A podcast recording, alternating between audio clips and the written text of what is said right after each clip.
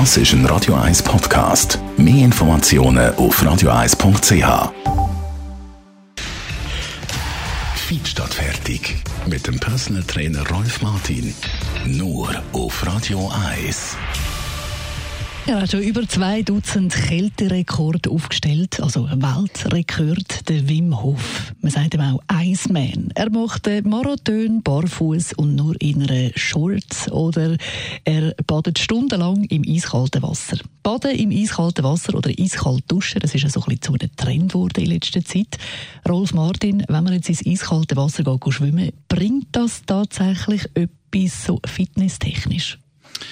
Äh, ja, äh, ja und nein, würde man sagen, wenn jemand mit einer normalen Körpertemperatur von 6, 37 Grad ins kalte Wasser geht, gibt es natürlich eine Art einen Schock. Nicht? Der Kreislauf äh, beschleunigt sich enorm schnell. Das ist etwa ein ähnlicher Effekt, wie wenn du aus der Sauna kommst, in ein Kaltwasserbecken einsteigst.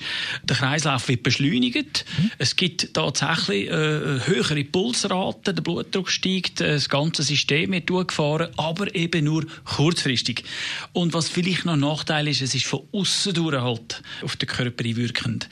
Es wäre vielleicht besser, man würde von innen her den Kreislauf äh, mobilisieren, mhm. aktivieren. Das heißt, die eigene Muskulatur muss den Kreislauf antreiben und nicht irgendwie einfach eine Kälte, die von außen kommt. Also gut, von innen her wäre besser. Wir bleiben jetzt aber trotzdem noch bei dieser Kälte, weil es ja eben so ein, ein Trend ist.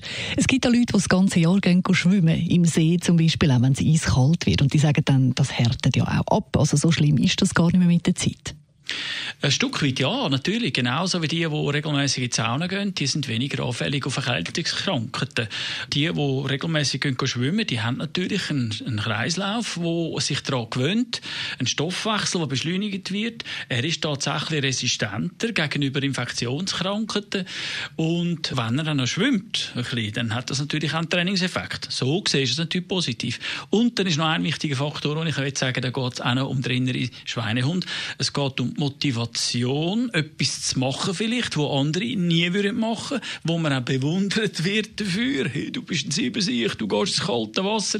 Es ist wie ein Battle, eine Art mhm. ein Beweisen, sich selber gegenüber und anderen. Mhm. So ein bisschen wie eine Mutprobe. Wenn man jetzt allerdings das nur eins bis zwei Mal macht, also ich komme jetzt einmal im Winter ins eiskalte Wasser oder äh, gehe zweimal kalt duschen, das hat jetzt wahrscheinlich noch nicht einen wahnsinnig grossen Effekt, oder?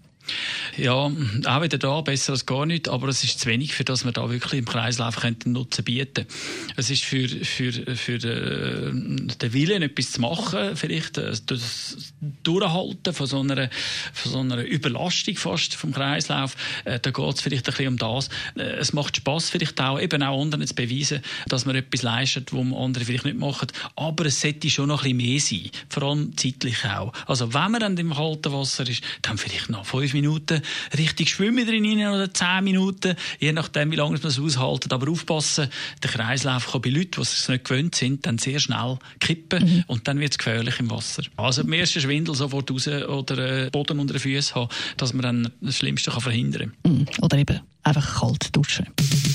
Da kann man ja ganz schnell wieder auf warm stellen. Oder schon gar nicht auf kalt stellen. Das ist ein Radio 1 Podcast. Mehr Informationen auf radio1.ch.